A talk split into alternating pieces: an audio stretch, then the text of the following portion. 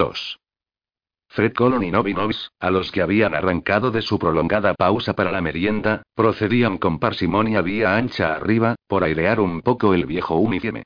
Entre una cosa y otra, probablemente era buena idea no volver al yard durante un rato. Caminaban como hombres que tuvieran todo el día. En realidad, tenían todo el día. Habían elegido esa calle en concreto porque era bulliciosa y amplia y porque no se veía a muchos trolls y enanos en esa parte de la ciudad. El razonamiento era impecable. En muchas zonas, en esos momentos, había enanos o trolls paseando en grupo o, alternativamente, manteniéndose quietos en grupo por si algunos de esos mamones paseantes intentaba alguna de las suyas en su barrio. Hacía semanas que se producían pequeños encontronazos. En esas zonas, razonaban Novi y Fred, la paz brillaba por su ausencia, por lo que mantener la poca que quedaba era malgastar esfuerzos, ¿o no? Nadie intentaría mantener ovejas en un sitio donde los lobos se las comían a todas, ¿verdad? Caía por su propio peso. Sería una tontería. En cambio, en las avenidas grandes como la vía ancha debía un montón de paz que, a todas luces, necesitaba que la mantuvieran. El sentido común les indicaba que estaban en lo cierto. Estaba más claro que el agua, sobre todo que el agua de Angmorpork. Mal asunto comentó Colon, mientras paseaban. Nunca había visto así a los enanos. Siempre se lía justo antes del día del Valle del Coom, sargento observó Novi. Ya, pero Chafajamones los ha encendido a base de bien, eso está claro. Colon se quitó el casco y se secó la frente. He hablado a Sam de mis budejos y se ha quedado impresionado.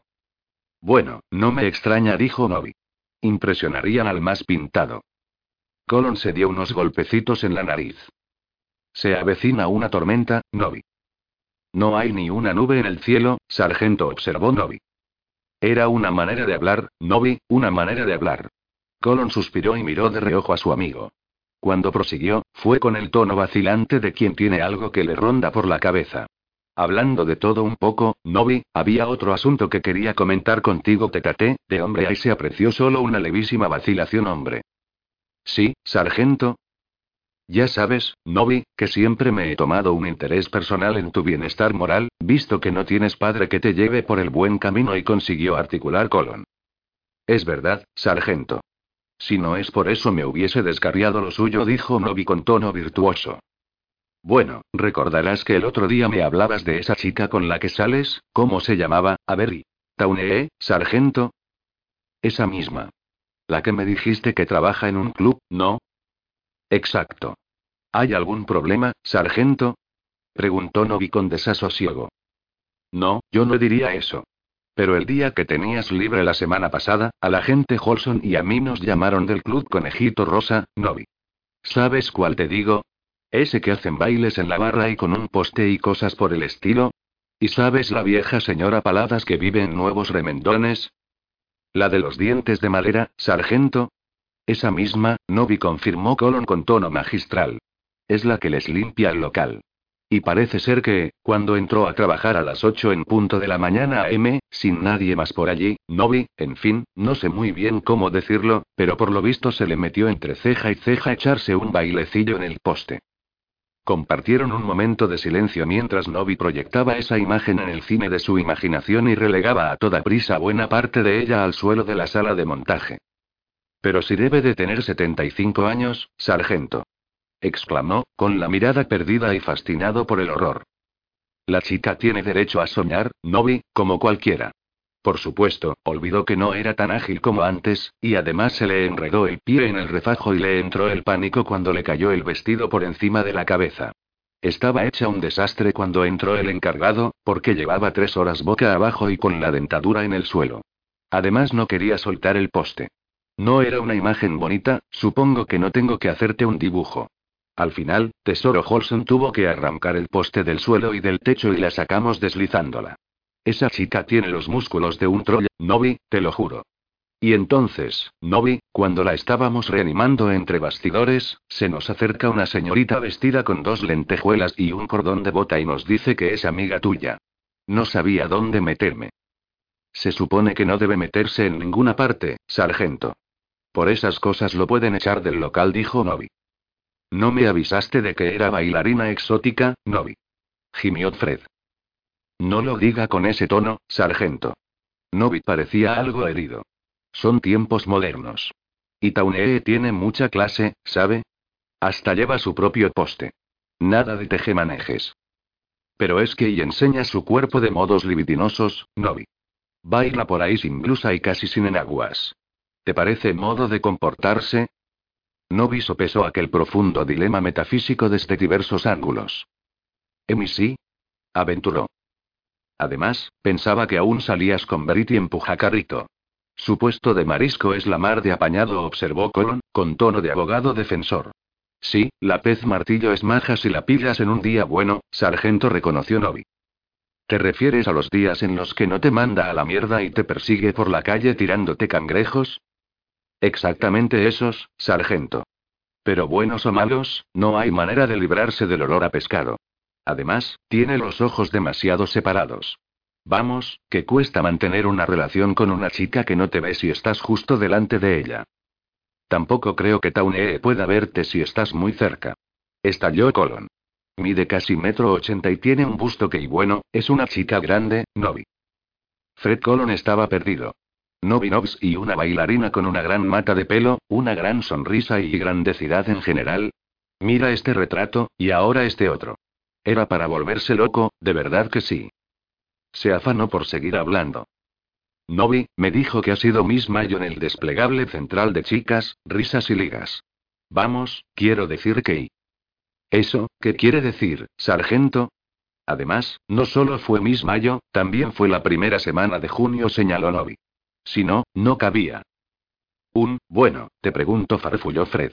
¿Una chica que enseña su cuerpo por dinero es la esposa adecuada para un policía? Plantéate esa pregunta. Por segunda vez en cinco minutos, lo que pasaba por ser la cara de Novi se arrugó en profunda concentración.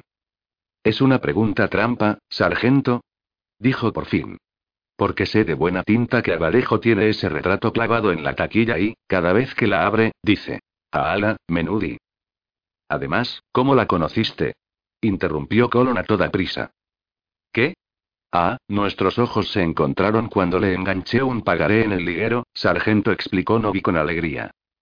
¿Y ella no se acababa de dar un golpe en la cabeza, ni nada? No creo, sargento. No está enferma, ¿verdad?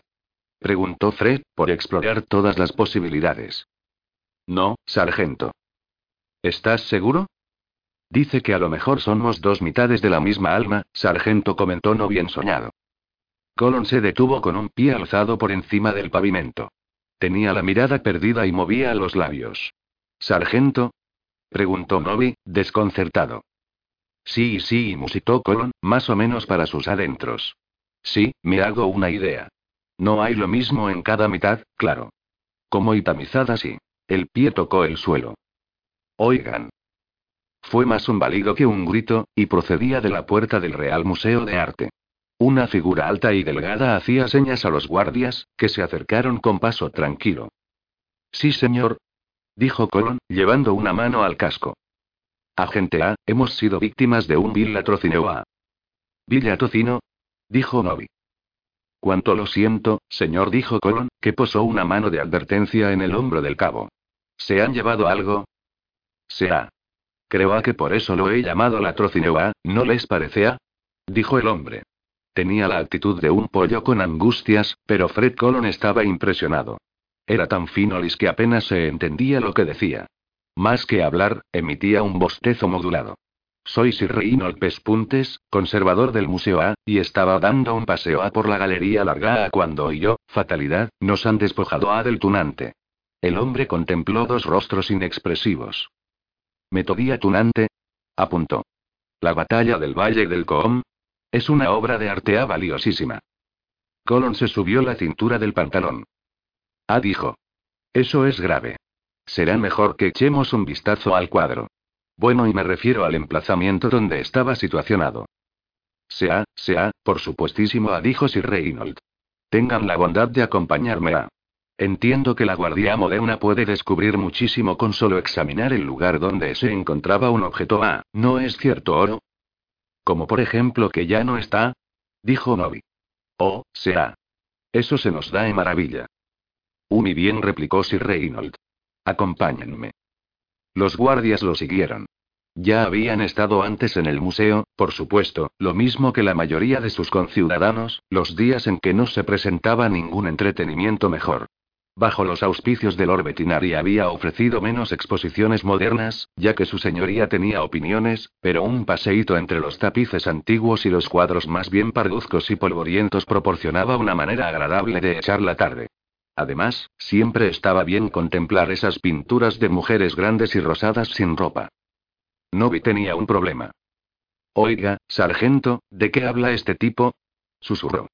A mí me parece como si bostezara todo el tiempo. ¿Quién ha despiojado a un tunante? Despojado, Novi. Tiene una manera muy fina de hablar, eso es lo que pasa. Casi no lo entiendo. Eso demuestra que es fino, Novi. No serviría de nada si la gente como tú pudiera entenderlo, ¿verdad? Bien visto, sargento reconoció Novi. No lo había pensado. ¿Han visto que no estaba esta mañana, señor? Preguntó Colon, mientras seguían al conservador hasta una galería aún llena de escalerillas y fundas para el polvo. Sea, exacto a. De manera que lo robaron ayer por la noche. Sir Reynold vaciló. Umi no necesariamente a, me temo. Hemos estado de reformas en la galería Largaia. El cuadro era demasiado grande para moverlo a, por supuesto, así que lo tuvimos que cubrir con gruesas fundas durante un mes. Pero cuando las hemos retirado a esta mañana, solo estaba el marco. Observen. El tunante ocupaba, o, mejor dicho, había ocupado un marco de unos 3 metros de altura por 15 de longitud que, como tal, se acercaba mucho a ser una obra de arte por derecho propio. Seguía allí, enmarcando solo una extensión irregular y polvorienta de yeso. Supongo que a estas alturas lo tendrá algún coleccionista privado riquísimo a Jimios y Reynolds. Pero ¿cómo piensa mantenerlo a en secreto? Ese óleo es uno de los cuadros más conocidos del mundo. Cualquier persona civilizada lo reconocería en el acto. ¿Qué aspecto tenía? preguntó Fred Colon. Sir Reynolds realizó la rebaja de expectativas que era la respuesta habitual a cualquier conversación con la flor innata de las fuerzas del orden de Angmorpork. Probablemente A pueda encontrarles una copia, ya dijo con un hilo de voz.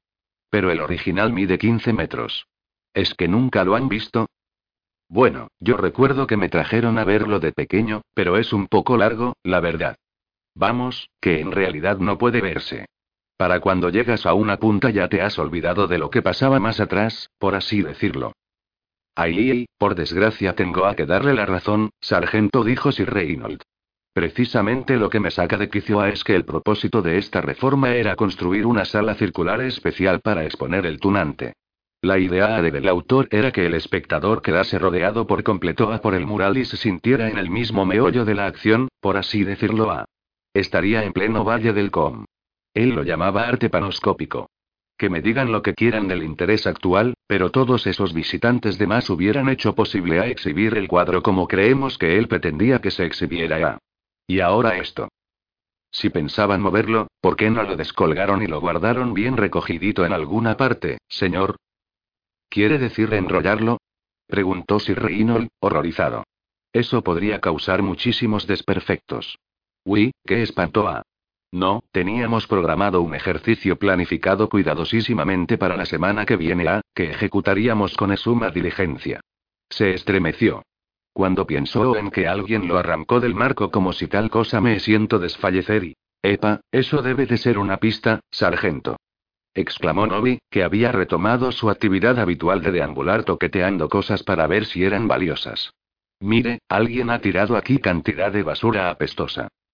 Su vagar lo había llevado junto a un pedestal sobre el que, en efecto, parecía elevarse un montón de trapos.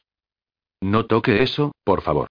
Dijo Sir Reynold mientras se le acercaba a toda prisa. Esto es No me hables de los lunes. Se trata de la obra más polémica de Degan y Yarina Moina. No ha movido nada, ¿verdad?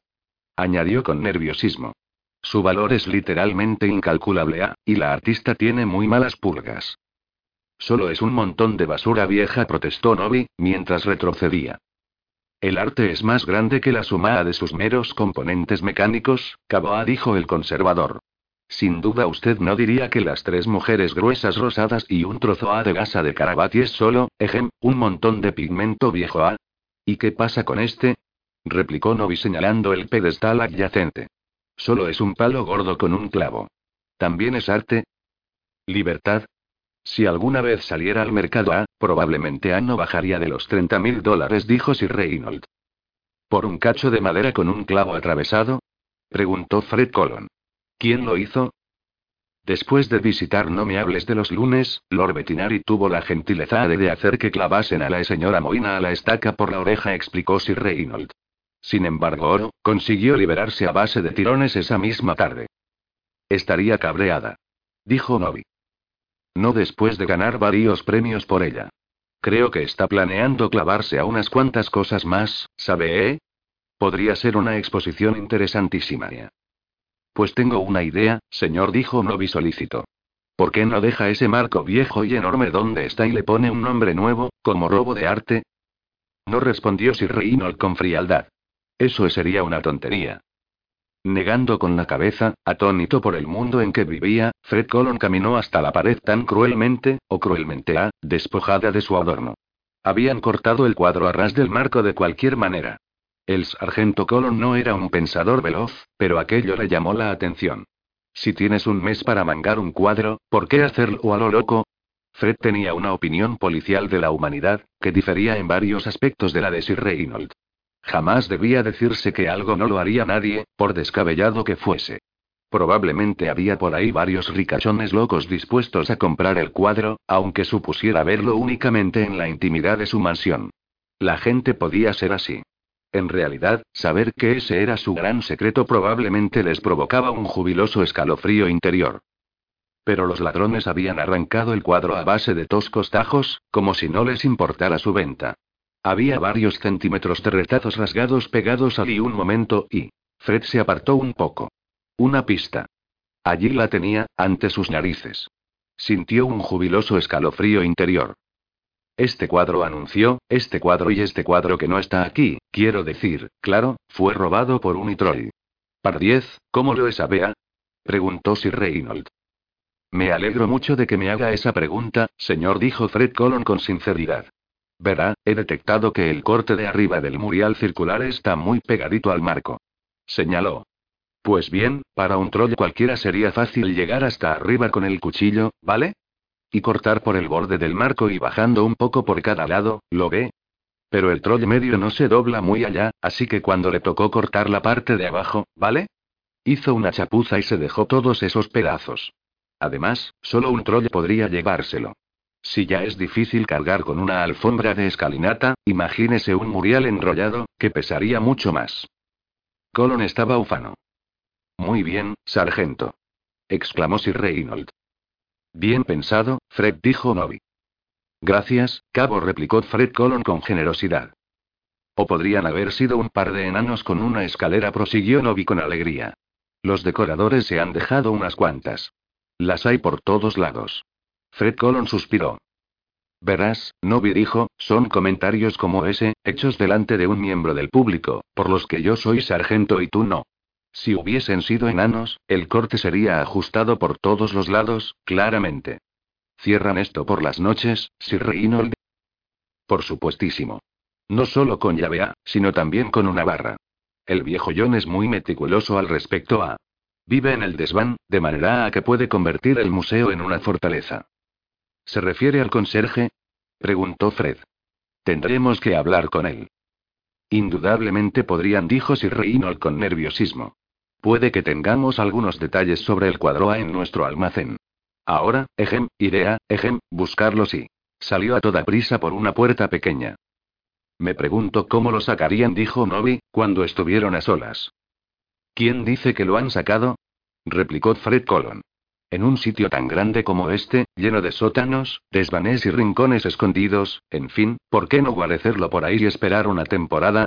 Entras un día como cliente, te escondes bajo una sábana, arrancas el murial por la noche, lo escondes en alguna parte y luego sales con los clientes al día siguiente.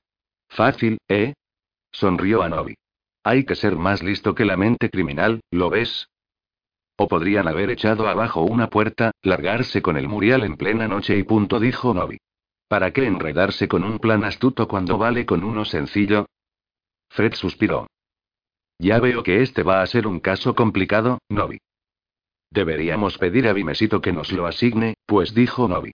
O sea, ya conocemos los hechos, ¿no es así? Flotaba en el aire, tácita, la pregunta. ¿Dónde prefieres pasar los próximos días? Ahí fuera, donde lo más probable es que vuelen las hachas y los garrotes, o aquí dentro, registrando todos los sótanos y desvanes con mucho, mucho detenimiento.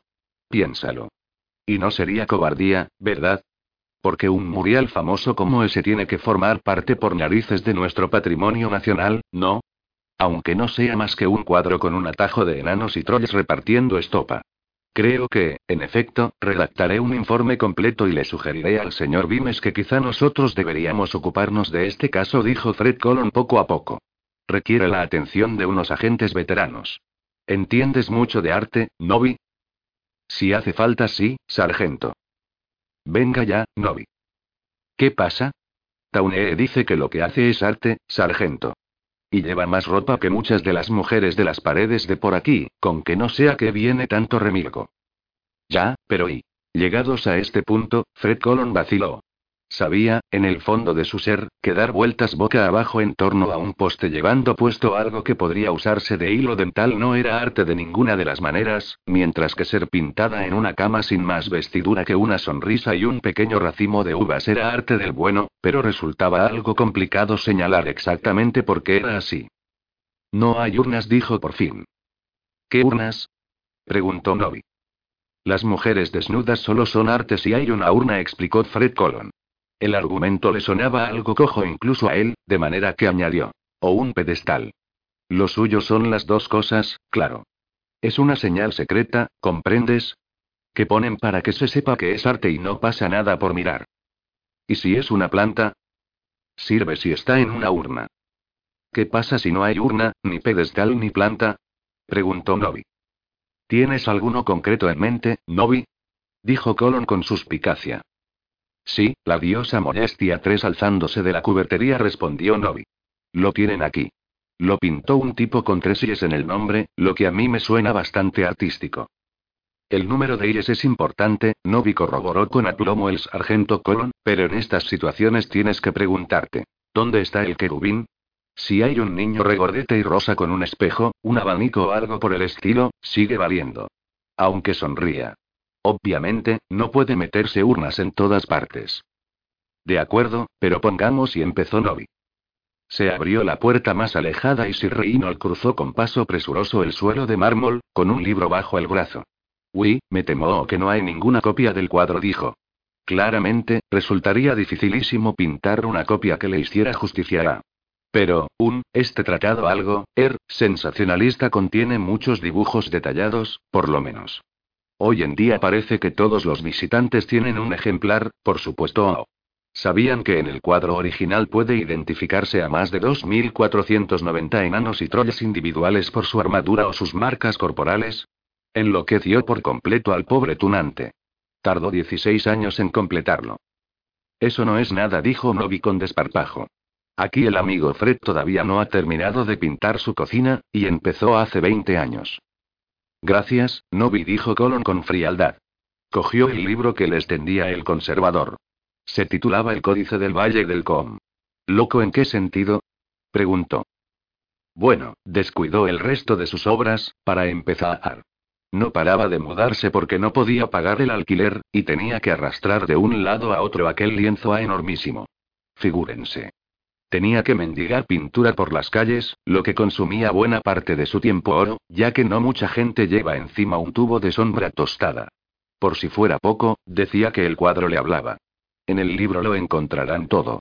Dramatizadísimo, me temo. ¿El cuadro le hablaba? Sir Reynold hizo una mueca. Creemos que eso quería decir. No estamos seguros. No tenía amigos. Estaba convencidísimo de que, si se dormía de noche, se convertiría en pollo. Se dejaba notitas a sí mismo a que ponían no eres un pollo, aunque a veces creía que se mentía. La opinión generalizada es que se concentró tanto en el cuadro que contrajo algún tipo de fiebre cerebral. Hacia el final se persuadió de que estaba perdiendo el juicio a. Afirmaba oír la batalla. ¿Cómo lo sabe, señor? preguntó Fred Colon. Ha dicho que Tunante no tenía ningún amigo. Ajá, el perspicaz intelecto del policía. Dijo Sir Reynold con una sonrisa. Se dejaba notas por la casa, sargento. A todas horas.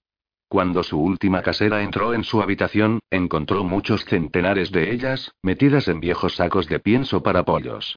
Por suerte no sabía leer y, como se le había metido en la cabeza a que su inquilino era una especie de genio, y por tanto podría tener algo que ella pudiera vender, llamó a una vecina, una tal Adelina Feliz, que pintaba acuareladas, y la señorita Feliz llamó a un amigo a que enmarcaba cuadros, quien buscó a toda prisa a Ephraim Douster, el famoso paisajista.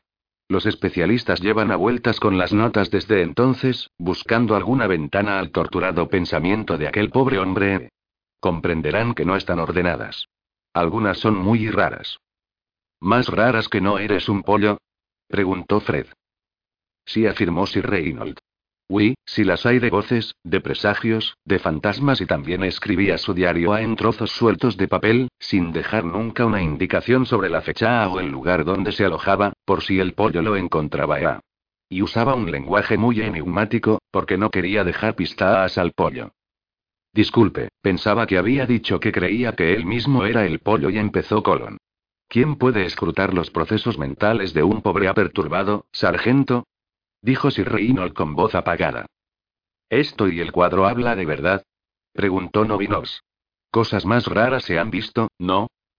Ajá, no respondió Sir Reynold. Por lo menos, en vida mía. Desde que se reeditó ese libro hemos tenido aquí un vigilante durante el horario de apertura y él dice que nunca ha pronunciado una sola palabra.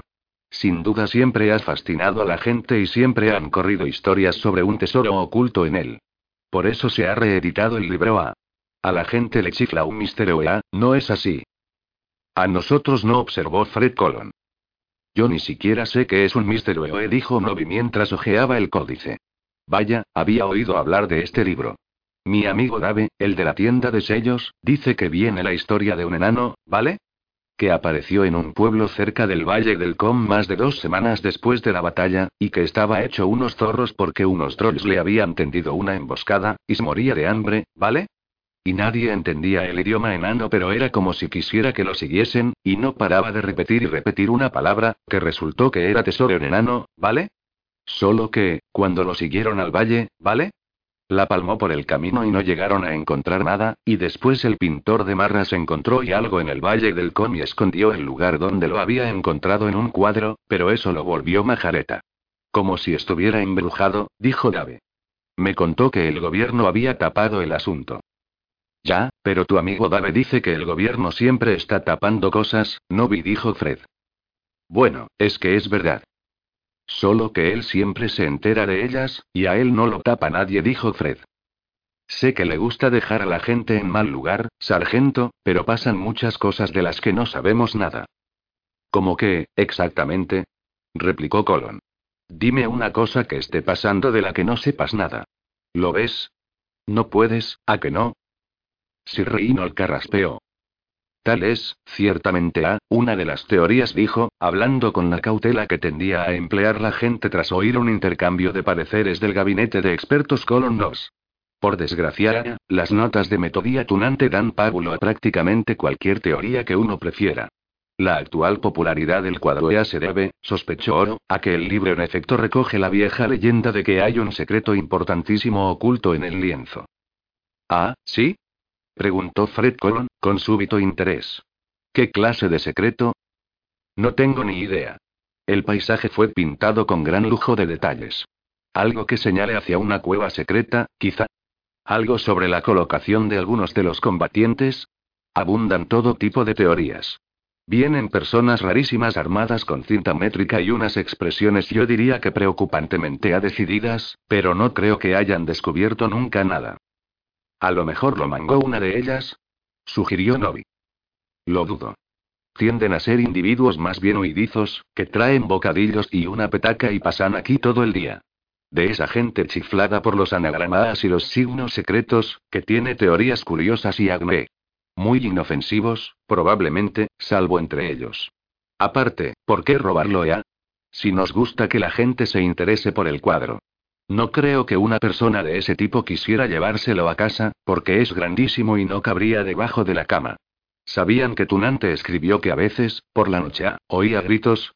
El fragor de la batalla, cabe deducir. Muy triste. No es algo como para colgarlo encima de la chimenea, pues dijo Fred Colon. Exacto, sargento. Aunque fuera posible tener una chimenea de 15 metros. Gracias, señor. Una cosa más. ¿Cuántas puertas tiene el edificio? Tres respondió enseguida Sir Reynold. Pero dos están siempre cerradas. Pero si el Troyi. Y o los enanos interrumpió Novi. Oh, como señala mi joven compañero, los enanos hubiesen intentado sacarlo y. Gárgolas dijo Sir Reynold con orgullo. Dos vigilan a todas horas la entrada principal desde el edificio de enfrente a, y hay una ante cada una de las otras puertas. Además, de día está el personal, por supuesto. Quizá le parezca una pregunta tonta, señor, pero han mirado en todas partes. He tenido al personal buscando toda la mañana, sargento. Sería un rollo larguísimo y pesadísimo. Este edificio está lleno de rincones escondidos, pero llamaría mucho la atención. Colon hizo un saludo militar. Gracias, señor. Haremos una pequeña búsqueda, de todas formas, si no le importa. Sí, de urnas dijo Novinos. Vimes se acomodó en su silla y observó a la maldita vampira. Podría haber pasado por una chica de 16 años. Desde luego, costaba creer que no era mucho más joven que él. Llevaba el pelo corto, algo que Vimes nunca había visto en un vampiro, y parecía, si no un muchacho, por lo menos una chica a la que no le importaría pasar por uno. Lamento el comentario que he hecho allí abajo, dijo. No ha sido una buena semana y va a peor a cada hora que pasa. No tiene por qué asustarse, aseveró Sally. Si le sirve de consuelo, a mí esto me hace tan poca gracia como a usted. No estoy asustado, replicó Vimes, tajante. Lo siento, señor Vimes. Huele a asustado. No mucho, añadió Sally, solo un poco. Y el corazón le late más deprisa. Lo siento si le he ofendido. Solo intentaba que se sintiera más a sus anchas. Vimes se recostó en su asiento. No intente que me sienta a mis anchas, señorita Bonon Pedding dijo. Me pone nervioso que la gente haga eso. No puede decirse que tenga anchas a las que sentirme. Y absténgase también de hacer comentarios sobre mi olor, gracias. Ah, sí, y es comandante Vimes o señor, ¿entendido? Nada de señor Vimes. Y yo preferiría que me llamara Sally, dijo la vampira. Se miraron. Los dos sabían que aquello no llevaba buen camino y ninguno tenía claro que pudiera hacer algo para mejorarlo. Entonces, ¿y Sally quiere ser poli? preguntó Vimes. ¿Policía?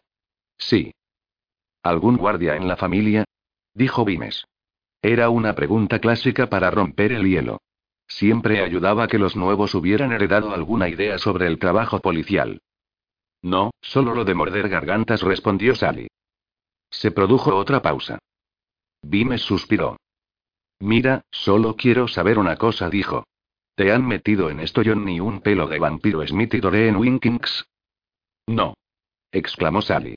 Fui yo quien acudió a ellos. Y, para que conste, tampoco me esperaba que se armase este jaleo. Vimes parecía sorprendido. Pero si pediste entrar en el cuerpo. Dijo. Sí, pero no entiendo por qué tiene que haber todo este interés. A mí no me mires. Eso fue cosa de tu de la templanza. ¿De verdad? Pues su lord veterinary aparecía citado en el periódico, replicó Sally. Todo ese asunto de que la no discriminación de especies constituía una de las mejores tradiciones de la guardia. Ja. Dijo Vimes. Bueno, es cierto que un poli es un poli por lo que a mí respecta, pero las mejores tradiciones de la guardia, señorita Bonon Pedding, consisten a grandes rasgos en encontrar un sitio donde resguardarse de la lluvia, gorrear cervezas por las puertas de atrás de los bares y llevar siempre dos libretas. ¿No me quieren, entonces? preguntó Sally. Creía que necesitaban todos los reclutas posibles. Mire, probablemente soy más fuerte que cualquier agente que tenga en nómina y que no sea un troll. Soy bastante lista, no me importa trabajar duro y tengo una visión nocturna excelente. Puedo ser útil. Quiero ser útil. ¿Puedes convertirte en murciélago? Sally pareció estupefacta. ¿Qué? ¿Qué clase de pregunta es esa? Probablemente, una de las menos peliagudas, dijo Vimes. Además, podría ser útil. ¿Puedes o no? No. En fin, da lo mismo y... Puedo convertirme en muchos murciélagos, dijo Sally. Uno solo es difícil, porque hay que tener en cuenta los cambios de masa corporal, y no puede hacerse si se lleva una temporada reformada. Además, me da dolor de cabeza. ¿Cuál fue tu último empleo? No tenía. Era música. Vimes se animó. ¿De verdad? Varios de los muchachos hablan de formar una banda de la guardia. ¿Necesitan un violonchelo? No es probable. Vimes tamborileó con los dedos sobre la mesa. Bueno, todavía no se le había lanzado a la garganta, ¿verdad? Claro que ese era el problema. Los vampiros eran muy majos hasta el momento en que, de repente, dejaban de serlo. Con todo, para ser sincero, en ese preciso instante, debía reconocerlo. Necesitaba a cualquiera capaz de mantenerse en pie y terminar una frase. Aquel maldito asunto le estaba pasando factura. Necesitaba hombres en la calle a todas horas solo para mantener a raya la situación. Sí, sí, por el momento eran solo rifirrafes, pedradas, ventanas rotas y carreras, pero todo iba acumulándose, como copos de nieve en la ladera de una montaña propensa a las avalanchas. La gente necesitaba ver policías en momentos como esos. Generaban la ilusión de que el mundo entero no había enloquecido. Y la Liga de la Templanza era bastante positiva y apoyaba mucho a sus miembros. No les interesaba que ninguno de ellos amaneciera en un dormitorio desconocido con una embarazosa sensación de hartazgo. La vigilarían y... En la guardia no tenemos sitio para pasajeros, dijo. Ahora mismo estamos demasiado apurados para ofrecerte otra cosa que no sea lo que risiblemente se conoce como formación en el puesto de trabajo, pero estarás en la calle desde el primer día y esto, ¿cómo llevas lo de la luz diurna? No pasa nada mientras lleve manga larga y una buena visera. Tengo el botiquín, por si acaso. Vimes asintió. Escobilla y recogedor, una ampolla de sangre de animal y una tarjeta que decía: Socorro, me he desmenuzado y no puedo levantarme. Por favor, júnteme en un montoncito y rompa la ampolla. Soy un crespón negro y no le haré daño. Gracias por adelantado. Volvió a tamborilear con los dedos en el escritorio. Sally le devolvió la mirada. De acuerdo, aceptada, dijo Vimes por fin. En periodo de pruebas, para empezar. Todos comienzan así.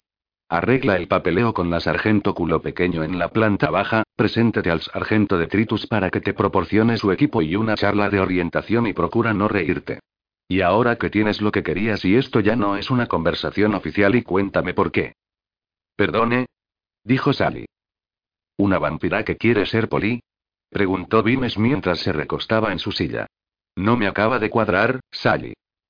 Pensé que sería un trabajo interesante, al aire libre, que ofrecería oportunidades para ayudar a la gente, comandante Vimes. Un dijo Vimes. Si logras decir eso sin sonreír podrías tener madera de guardia, a fin de cuentas. Bienvenida al trabajo, guardia interina. Espero que tenga sí. La puerta se abrió de golpe. El capitán Zanahoria entró en la habitación, dio dos pasos, vio a Sally y vaciló. La guardia interina Bonum Pedin acaba de unirse a nosotros, capitán, explicó Vimes. Umi, muy bien y hola, señorita, dijo Zanahoria con rapidez, y se volvió hacia Vimes. Señor, alguien ha matado a Chafajamones.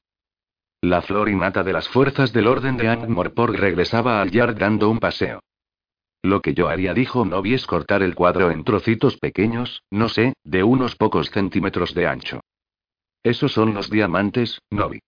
Así coloca la gente los diamantes robados. ¿Vale? ¿Qué me dice de esto otro? Cortas el murial en cachos del tamaño de cuadros normales, ¿vale? Después pintas un cuadro en el otro lado de cada uno, los enmarcas y los repartes por el museo. Nadie se fijará en que hay unos cuantos cuadros de más, ¿no? Después puedes ir a mangarlos cuando las aguas se hayan calmado. ¿Y cómo sacas esos cuadros, Novi? Bueno, primero consigues un poco de pegamento, un palo muy largo y... Fred Colon sacudió la cabeza. No lo acabo de ver, Novi. De acuerdo, pues se busca un bote de pintura que sea del mismo color que las paredes, se pega el cuadro a la pared en algún sitio donde quepa y se pinta encima con la pintura para que parezca un tramo de pared. ¿Piensas en algún trozo de pared en concreto? ¿Qué tal colocarlo dentro del marco que ya está allí, sargento? Joder, Novi, muy listo, dijo Fred, parando en seco. Gracias, sargento. Significa mucho, viniendo de usted. Pero todavía tienes que sacarlo, Novi. ¿Recuerda todas aquellas sábanas para el polvo, sargento?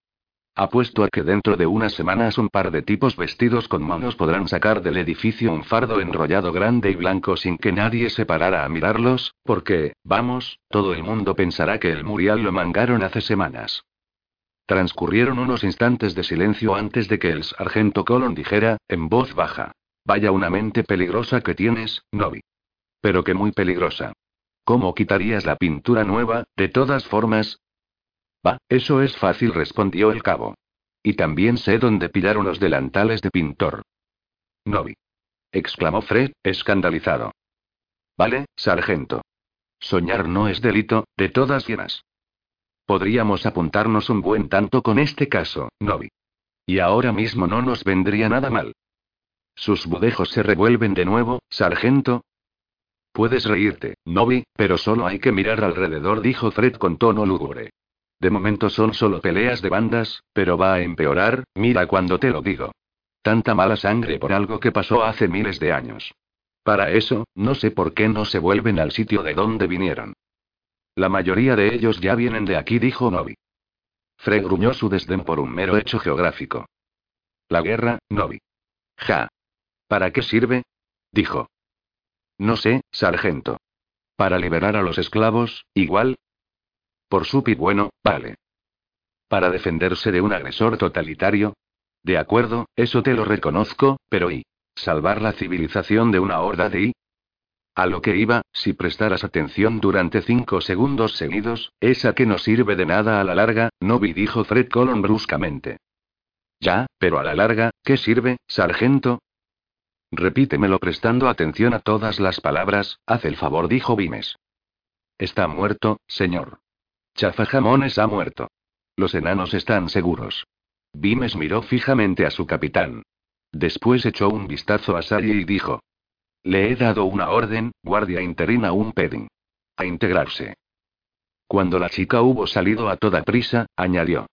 Espero que tú también estés seguro, capitán. Y la noticia está corriendo entre los enanos como, como ya empezó Zanahoria. ¿El alcohol? sugirió Vimes. Muy deprisa, en cualquier caso concedió Zanahoria. Anoche, dicen. Un troll entró en su casa de la calle Melaza y lo mató a garrotazos. He oído cómo lo comentaban varios de los muchachos. Zanahoria, si hubiese pasado algo así, ¿no sabríamos algo ya? Preguntó Vimes, aunque en el teatro de su imaginación Angua y Fred Colon volvieron a pronunciar sus agoreras advertencias. Los enanos sabían algo. Los enanos estaban preocupados. ¿Acaso no lo sabemos, señor? Dijo Zanahoria.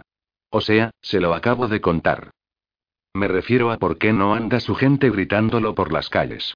Que si ha sido un asesinato político y demás. ¿No deberían estar pidiendo que rodaran cabezas? ¿Quién te lo ha contado a ti? El agente dobla hierros y el cabo Fundeanillo, señor. Son de fiar. Fundeanillo va para sargento cualquier día de estos. y hay otra cosa, señor. Sí que les he preguntado por qué no lo sabíamos oficialmente, y dobla hierros me ha dicho y esto no le va a gustar, señor, y me ha dicho que no debía informarse a la guardia. Zanahoria observó a Vimes con atención. Costaba apreciar el cambio de expresión en la cara del comandante, pero ciertos músculos pequeños se tensaron. ¿Por orden de quién? preguntó Vimes. De alguien llamado Ardiente, al parecer. Es el intérprete de Chafajamones, supongo que podría decirse. Dice que es un asunto de enanos. Pero esto es Angmorpork, capitán. Y un asesinato es un asesinato. Sí, señor. Y somos la guardia de la ciudad, prosiguió Vimes. Lo pone en la puerta. En realidad en la puerta pone más que nada poliz cabrones ahora mismo, pero ya tengo a alguien limpiándolo, matizó Zanahoria. Y él. Eso significa que, si hay asesinatos, nosotros somos los responsables, dijo Vimes. Entiendo a qué se refiere, señor, afirmó Zanahoria con tiento. ¿Lo sabe Betinari? No concibo que no. Yo tampoco. Vimes reflexionó durante un momento. ¿Qué pasa con el Times? Allí trabajan bastantes enanos. Me sorprendería que hubieran informado a los humanos, señor. Si yo me he enterado es porque soy enano y porque Fundeanillo se muere de ganas de ser sargento y, francamente, lo soy por casualidad, pero dudo que los enanos impresores se lo hayan mencionado al director. ¿Me estás diciendo, capitán, que los enanos de la guardia querían mantener un asesinato en secreto? Zanahoria parecía escandalizado. De ningún modo, señor. Bien. Solo querían mantenérselo en secreto a los humanos. Lo siento, señor. Lo importante, llegado este momento, es no gritar, se dijo Vimes. Ahora no tengo que y cómo lo llaman siempre. ¿Cabrearme? Trátalo como un ejercicio de aprendizaje. Descubre por qué el mundo no es como tú te creías. Recopila los datos, digiere la información, sopesa las consecuencias. Entonces cabréate. Pero con precisión. Los enanos siempre han sido ciudadanos respetuosos de la ley, capitán dijo. Hasta pagan sus impuestos. ¿Y de repente creen que está bien no denunciar un posible asesinato? Zanahoria captó el destello acerado en los ojos de Vimes. Bueno, la verdad es que ya empezó. ¿Sí? Verá, Chafajamones es un enano profundo, señor. Quiero decir muy, muy profundo. Odia salir a la superficie. Dicen que vive por debajo de los subsótanos y... Todo eso ya lo sé. ¿Y qué? Que no sé hasta dónde llega nuestra jurisdicción bajo tierra, señor. ¿Cómo? Hasta donde queramos. Esto y lo dice en alguna parte, señor. La mayoría de los enanos de la ciudad son de cabeza de cobre, Seleki Uberwald dijo Zanahoria. Esos sitios tienen leyes de superficie y leyes subterráneas. Sé que aquí no es lo mismo, pero y bueno, así ven ellos el mundo. Y por supuesto, todos los enanos de Chafa Jamones, todos, son profundos, y ya sabe lo que piensan de ellos los enanos corrientes. Poco les falta para reverenciarlos, joder, pensó Vimes mientras se pellizcaba el caballete de la nariz y cerraba los ojos. Vamos de mal en peor. De acuerdo, dijo. Pero esto es Angmorpork y tenemos nuestras propias leyes. No puede tener nada de malo que nos interesemos por la salud del hermano Chafa Jamones, ¿verdad? Podemos llamar a la puerta, ¿no? Diremos que tenemos buenos motivos para preguntar. Sé que es solo un rumor, pero si la gente suficiente cree en un rumor como ese, la situación se nos escapará de las manos. Buena idea, señor. Dile a Angua que quiero que me acompañe. Y sí, a Badejo. Y Fundeanillo, quizá. Tú también vendrás, por supuesto que sí. Ejemi no es buena idea, señor. Resulta que sé que pongo nerviosos a la mayoría de los profundos. Creen que soy demasiado humano para ser enano. ¿De verdad? Metro 90 sin zapatos ni gorra, pensó Vimes. Adoptado y criado por los enanos de una pequeña mina en las montañas. Su nombre en enano es Kzadbat, que significa cabezazos. Carraspeó. ¿Por qué demonios pensarán semejante cosa? me pregunto. Vale, sé que soy técnicamente humano, señor, pero por tradición el tamaño nunca ha sido lo que define a un enano ante otro enano. Al grupo de chafajamones no le hago gracia, de todas llenas.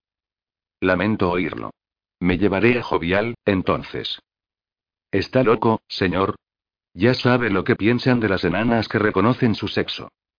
Vale, de acuerdo, me llevaré al sargento de Tritus. En él sí que creerán, ¿verdad?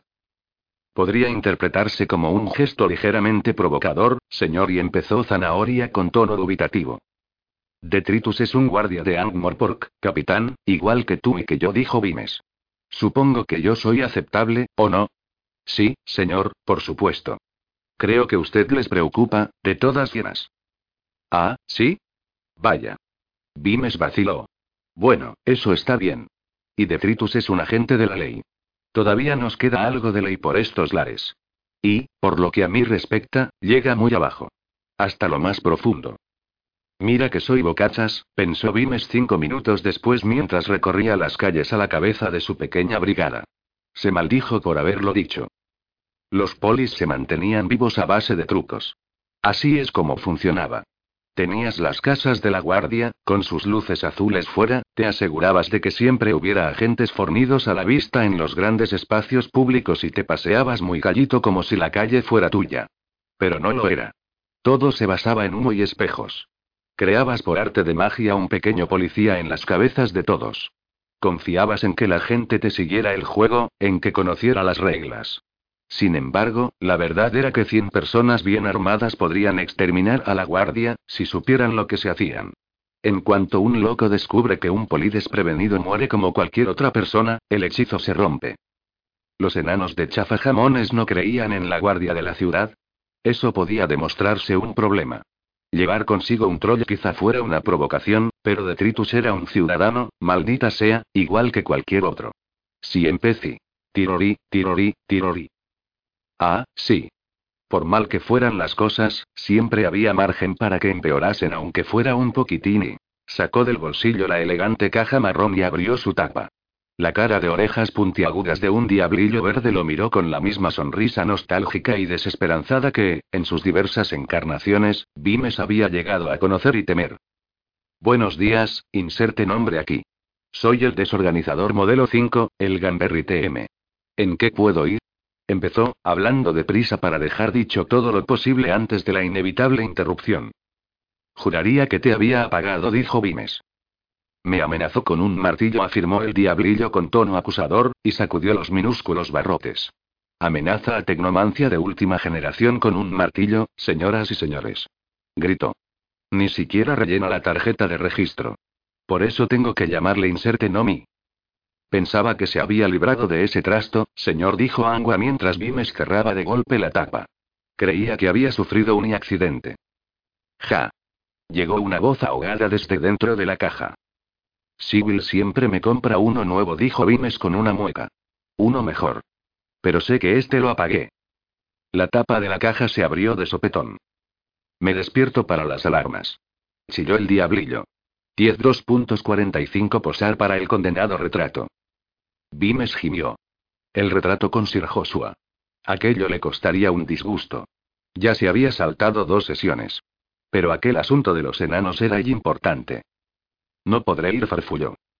En ese caso, ¿le gustaría activar el práctico servicio de mensajería integrada Bluetooth? ¿Para qué sirve? preguntó Vimes con profundo recelo. La sucesión de desorganizadores que había tenido habían demostrado una gran capacidad para solucionar casi, casi todos los problemas que ocasionaba su posesión. Bueno, a grandes rasgos significa que salgo disparado con un mensaje hacia la torre de Clax más cercana, explicó el diablillo con esperanza. ¿Y luego vuelves? preguntó Vimes, cuya esperanza también se elevó. Desde luego. No, gracias, dijo Vimes. ¿Le apetece entonces una partidita de Splon? TM, diseñado especialmente para el modelo 5? suplicó el diablillo. Tengo los baits aquí mismo. ¿No? Quizá preferiría el siempre popular adivina mi peso en cerdos. ¿O quiere que le sirve sus canciones favoritas? Mi función de Itarareon permite que recuerde hasta 1500 de sus clásicos y... Podría intentar aprender a usarlo, señor, dijo Angua, mientras Vimes cerraba otra vez la tapa entre las protestas del diablillo. Ya usé uno, recordó Vimes. Sip. De tope de puerta, dijo Detritus con voz pedregosa a sus espaldas. No me siento cómodo con la tecnomancia, ¿de acuerdo? Dijo Vimes. Fin de la conversación. Abadejo, acércate a la calleja del charco de la luna, haz el favor. Presenta mis disculpas a Lady Sibyl, que estará en el estudio de Sir Joshua. Dile que lo siento mucho, pero que ha surgido algo que necesita tacto.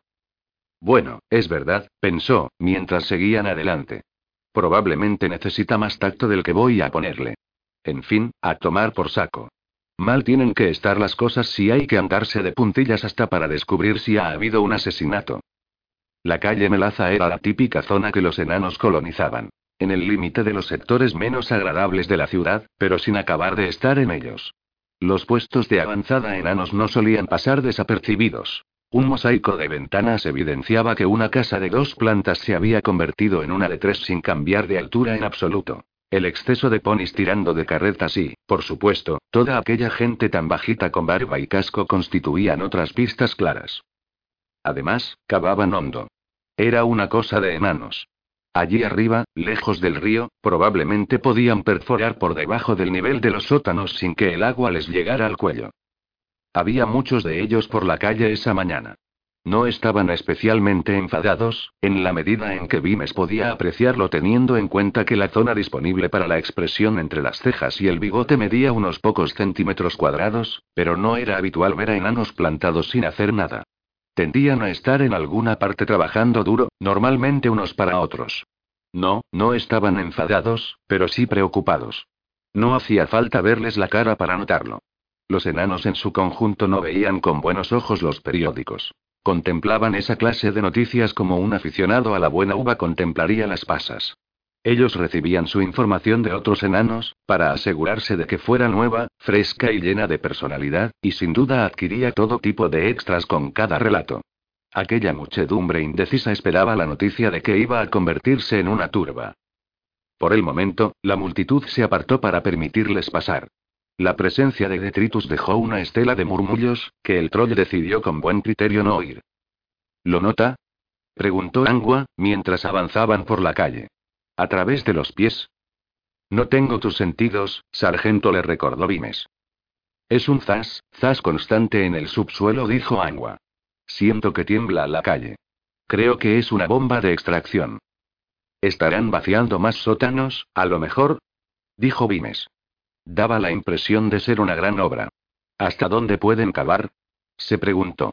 Angmorpork está construida en su mayor parte sobre Angmorpork, al fin y al cabo. Ha habido una ciudad aquí desde siempre. Bien mirada, no era solo una muchedumbre aleatoria. También era una cola, a lo largo de un lado de la calle, que avanzaba muy despacio hacia una puerta lateral. Esperaban para ver a los Grax. Por favor, pronuncie el responso por la muerte de mi padre y por favor aconséjeme sobre la venta de mi taller y por favor oriénteme en mi negocio y estoy muy lejos de los huesos de mis abuelos, por favor ayúdeme a seguir siendo un enano y... No era momento para ser Rikza. En rigor, la mayoría de los enanos de Angmor porque eran Rikza. Significaba algo parecido a no del todo enano. No vivían en las profundidades ni salían solo de noche, no minaban metal, dejaban que sus hijas revelaran por lo menos unos pocos indicios de feminidad y tendían a ser algo descuidados en lo relativo a algunas de las ceremonias. Sin embargo, flotaba en el aire el olor del valle del Com y no era momento de ser casi un enano. De manera que uno prestaba atención a los Grax. Ellos te mantenían en la beta recta. Y, ese momento, Vimes no había tenido ningún problema con aquello. Ese momento, sin embargo, los Grax de la ciudad no habían llegado a propugnar el asesinato. Le caían bien los enanos. Daban agentes fiables y tendían a ser de natural respetuosos de la ley, por lo menos en ausencia de alcohol. Pero todos lo estaban observando. Sentía la presión de sus miradas. Estar de pie observando al prójimo era, por supuesto, la principal industria de Angmorpork. La ciudad era una exportadora neta de miradas penetrantes. Pero aquellas eran del tipo incorrecto. La calle no parecía exactamente hostil, sino ajena. Y aún así era una calle de Angmorpork. ¿Cómo podía ser un extraño allí? A lo mejor no debería haber traído un troll, pensó. ¿Pero a dónde conduce eso? ¿Elija a su propio poli de un menú? Había dos enanos montando guardia delante de la casa de chafajamones. Iban más armados que el enano medio, en la medida en que era posible, pero probablemente fueran sus fajas de cuero negro las responsables de que los ánimos estuvieran tan calmados. Esas prendas informaban a quienes las reconocieran de que sus portadores trabajaban para enanos profundos y, por tanto, participaban de un poco del maná mágico, el sobrecogimiento o temor que estos engendraban en el enano medio de costumbres relajadas. Empezaron a dedicar a Vimes la mirada universal de los centinelas de todo el mundo, que resumiendo dice lo siguiente. El punto de partida es que estás muerto. Solo mi paciencia se interpone. Pero Vimes estaba preparado. Los primeros cinco infiernos que pudieran pasarle por la mente sabían la de veces que habría usado esa mirada él mismo. Contraatacó con la expresión distante de quien no repara en los centinelas. Comandante Vimes, guardia de la ciudad, se presentó, alzando su placa.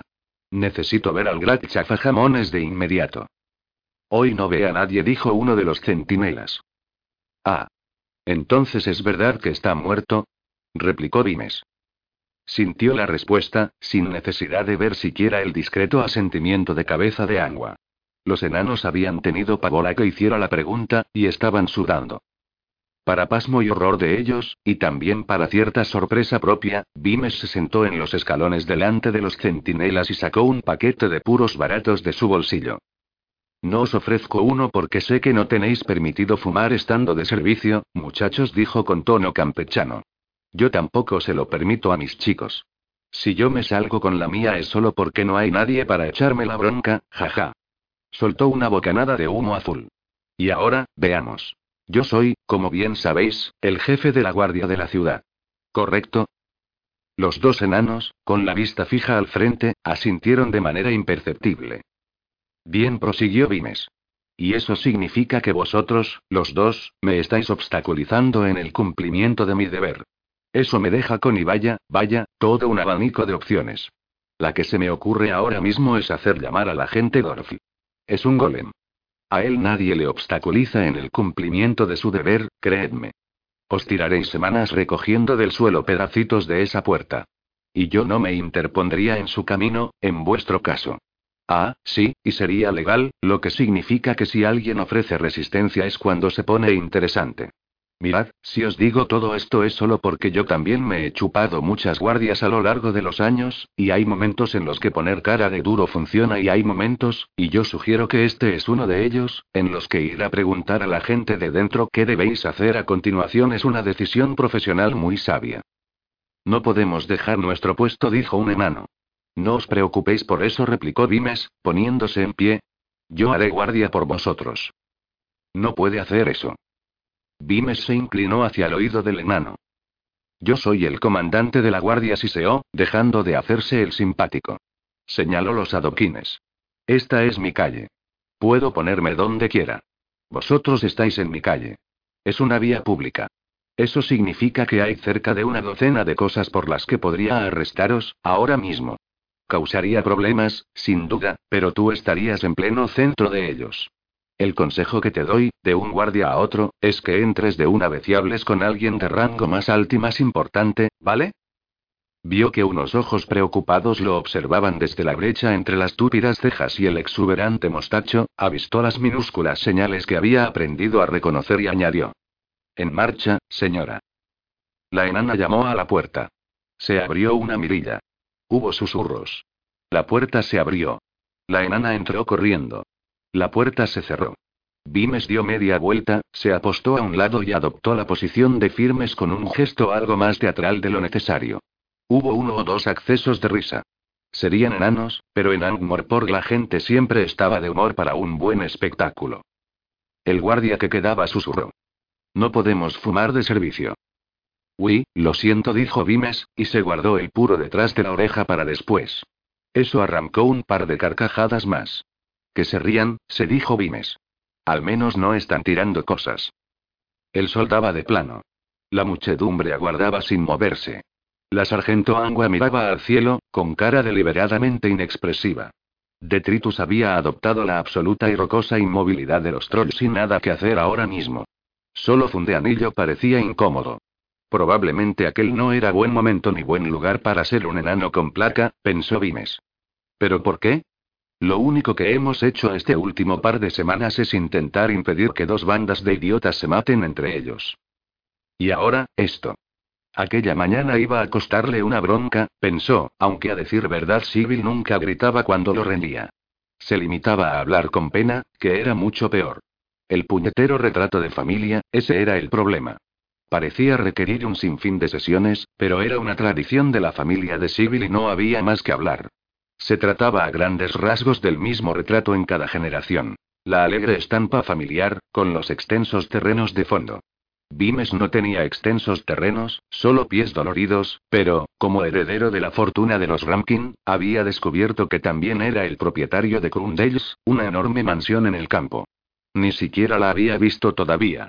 Vimes no tenía nada contra el campo mientras se quedara quietecito y no atacara, pero le gustaba notar el pavimento bajo los pies y no le hacía ilusión que lo retratasen como una especie de hacendado. Por el momento sus excusas para evitar las interminables sesiones habían sido razonables, pero por los pelos sí. Pasó más tiempo. Varios de los enanos de la muchedumbre se alejaron. Vimes no se movió, ni siquiera cuando oyó que la mirilla de la puerta se abría por un momento y volvía a cerrarse. Estaban intentando que se cansara de esperar. Chan, chan, tuturi, turi, turi, chon, John. Sin bajar la vista y manteniendo la impasible mirada kilométrica del centinela, Vime sacó el desorganizador del bolsillo y se lo llevó a los labios. Sé que estabas apagado, Bruno. Salto para las alarmas, ¿recuerda? Dijo el diablillo. ¿Cómo puedo impedírtelo? La expresión correcta figura en el manual, inserte nombre aquí, dijo el diablillo con tono repelente. ¿Dónde está el manual? Lo tiró, respondió la criatura, con voz cargada de reproche. Siempre lo tira. Por eso nunca usa los comandos adecuados, y por eso ayer no me fui a meter la cabeza por el trasero de un pato. Tiene una cita con Lord Vetinari dentro de media hora. Estaré ocupado, murmuró Vimes. ¿Quiere que vuelva a recordárselo dentro de diez minutos? Dime, ¿qué parte de meter la cabeza por el trasero de un pato no entendiste? replicó Dimes, y volvió a hundir el trasto en su bolsillo. Así que había pasado media hora. Media hora era suficiente. Aquello iba a ser drástico, pero había visto cómo miraban los enanos a Detritus. El rumor era un veneno maligno. Cuando dio un paso al frente, dispuesto a mandar a Pordorfli cargar con todos los problemas que acarrearía invadir aquel sitio, la puerta se abrió a su espalda. Comandante Vimes. Puede pasar. Había un enano en la entrada. Vimes solo distinguía su contorno en la penumbra. Por primera vez, reparó en el símbolo que alguien había trazado con tiza en la pared sobre la puerta. Un círculo atravesado por una línea horizontal. La sargento Angua me acompañará, dijo. El símbolo le inspiró una vaga inquietud. Parecía un sello de propiedad bastante más enfático que, por ejemplo, un pequeño azulejo que pusiera Monrepos. El troll se queda fuera, dijo la figura, tajante. El sargento de Tritus se quedará de guardia, junto con el cabo fundeanillo, dijo Vimes. Aquella reformulación pareció ser bien recibida, lo que sugería que el enano probablemente sabía mucho de minería pero nada de ironía. La puerta se abrió algo más y Vimes pasó al interior. El recibidor estaba vacío a excepción hecha de unas cuantas cajas apiladas, y el aire olía y qué. Comida rancia. Casas viejas vacías. Habitaciones cerradas. Desvanes. La casa entera es un desván, pensó Vimes. El zas, zas de abajo se captaba a la perfección desde allí. Era como el pulso de un corazón. Por aquí, por favor, dijo el enano, que hizo pasar a Vimes y Angua a una sala lateral. Una vez más, el único mobiliario lo formaban unas cajas de madera y, aquí y allá, varias palas gastadas. No recibimos muchas visitas. Les ruego que tengan paciencia, dijo el enano, y salió retrocediendo. Sonó el chasquido de la llave en la cerradura. Vimes se sentó en una caja. Muy educado, comentó Angua. Vimes se llevó una mano a la oreja e hizo un gesto con el pulgar hacia el yeso húmedo y manchado. La sargento asintió, pero formó la palabra cadáver con los labios y señaló hacia abajo. ¿Seguro? preguntó Vimes. Angua se dio unos golpecitos en la nariz. No se discutía con el olfato de una mujer lobo. Vimes apoyó la espalda en una caja más grande. Era la comodidad suprema para un hombre que había aprendido a dormir apoyado en cualquier pared disponible. El yeso del muro de enfrente se estaba descascarillando, verde por la humedad y cubierto de polvorientas y viejas telarañas. Alguien, sin embargo, había grabado un símbolo con trazos tan hondos que había desprendido trozos de escayola. Era otro círculo, en esa ocasión con dos líneas diagonales atravesadas. Alguien le había puesto pasión. No era lo que cabría esperar de los enanos. Está llevando todo esto muy bien, señor, comentó Angua. Ya sabrá que esto es una descortesía deliberada. Ser maleducado no va contra la ley, sargento. Vimes se caló el casco sobre los ojos y se puso cómodo. Pequeñas alimañas. Con que haciéndose los tontos conmigo, ¿eh? Con que intentando sacarme de quicio, ¿eh? Que no se entere la guardia, ¿eh? No hay territorios pegados en esta ciudad. Me encargaré de que se enteren. Anda que no. Cada vez había más profundos en la ciudad, aunque se los viera muy rara vez fuera de las zonas donde vivían los enanos. Aún en ellas, en realidad no se veía a ninguno de ellos. Se veían sus polvorientos palanquines negros que otros cuatro enanos desplazaban apartando a la muchedumbre. No tenían ventanillas. Fuera no había nada que un profundo pudiera tener interés en ver. Los enanos de la ciudad los miraban con temor, respeto y, había que decirlo, cierta dosis de vergüenza, como a un pariente insigne pero algo chiflado. Porque en algún lugar dentro de la cabeza de todo enano de ciudad había una vocecilla que decía, deberías vivir en una mina, deberías estar en las montañas, no deberías caminar a cielo abierto, deberías ser un enano de verdad. En otras palabras, no deberías estar trabajando en el taller de pigmentos y tintes de tu tío en Hermanas Dolly. Sin embargo, como eso ya no tiene remedio, por lo menos podrías intentar pensar como un enano cabal. Y una parte de eso significaba dejarse guiar por los profundos, los enanos de los enanos, que viven en cuevas kilómetros por debajo de la superficie y nunca ven el sol. En algún lugar de aquella oscuridad se encontraba la auténtica enanidad. Ellos la conocían, y podían guiar a los demás y, a Vimes eso no le suponía ningún problema en absoluto. Tenía tanto sentido como lo que creía la mayoría de los humanos, y casi todos los enanos eran ciudadanos modelo, aunque fuera a una escala de dos tercios. Pero decidir que podían mantener un asesinato en familia. Pensó Vimes. No mientras yo dirija la guardia. Al cabo de diez minutos se abrió la puerta y entró otro enano. Iba vestido con el atuendo que Vimes consideraba enano urbanita estándar, lo que significaba un casco básico, cuero, cota de mallas y hacha de combate barra pico de minero, pero sin la cachiporra con pinchos. Este además llevaba una faja negra. Parecía aturullado. Comandante Vimes. ¿Qué puedo decir? Mis más sinceras disculpas por el modo en que los han tratado. Muy sinceras, seguro. En voz alta, Vimes dijo. ¿Y quién es usted? Disculpas de nuevo. Me llamo Cascolisto, y soy y la palabra más fiel sería, tal vez, la cara diurna. Hago aquello que debe ser realizado en la superficie. Acompáñenme a mi despacho, por favor. Arrancó al trote sin mirar si lo seguían. El despacho estaba abajo, en el sótano de paredes de piedra. Parecía muy acogedor. Contra una pared había pilas de cajas y sacos. En las cuevas profundas no había mucha comida, a fin de cuentas. Los enanos de abajo podían dedicarse a la vida simple gracias a las vidas bastante complejas de muchos enanos de arriba. Cascolisto parecía poco más que un criado encargado de garantizar que sus amos tuvieran de comer, aunque él probablemente considerase su trabajo como algo bastante más elevado. En una esquina, una cortina con toda probabilidad ocultaba una cama. Los enanos no eran dados a vivir a lo grande. Había un escritorio cubierto de papeles. A su lado, en una mesita, se veía un tablero octogonal cubierto de pequeñas piezas. Vimes suspiró. Odiaba los juegos. Hacían que el mundo pareciese demasiado sencillo. ¿Sabe jugar, comandante? preguntó Cascolisto, con la mirada ansiosa de un verdadero entusiasta. Y Vimes conocía a los de su calaña. Demuestra el menor interés y te tirarás allí toda la noche. Lord Bettinari sabe. A mí nunca me ha interesado, dijo. Cuatro Cascolisto no es un nombre enano habitual. No será pariente de los Cascolisto de la calle del Sebo, ¿verdad? Su única intención había sido romper el hielo sin controversias, pero cualquiera diría que había soltado una palabrota. Cascolisto bajó la vista y farfulló. Esto, sí, pero para un Igrad, aunque sea novicio, toda la enanidad es su familia. No sería y no sería nada y dejó la frase en el aire, y después tomó las riendas otra parte de su cerebro. Alzó la vista animado. ¿Un café, quizá? Traeré un poco. Vimes abrió la boca para decir que no, pero se contuvo. Los enanos hacían un buen café, y de la habitación de al lado llegaba su olorcillo. Además, el nerviosismo que irradiaba Cascolisto sugería que el enano ya llevaba muchas tazas ese día. No vendría mal animarlo a tomarse otra. Era algo que siempre explicaba a sus guardias. La gente se preocupaba cuando tenía un poli delante, siempre que la gente supiera lo que se hacía, y la gente nerviosa hablaba de más. Mientras el enano estaba fuera, se fijó algo más en la habitación, y sus ojos vieron con las palabras el códice del Valle del Com en el lomo de un libro, medio oculto entre el papeleo. El puto Valle otra vez, y ahora con sinsentido añadido.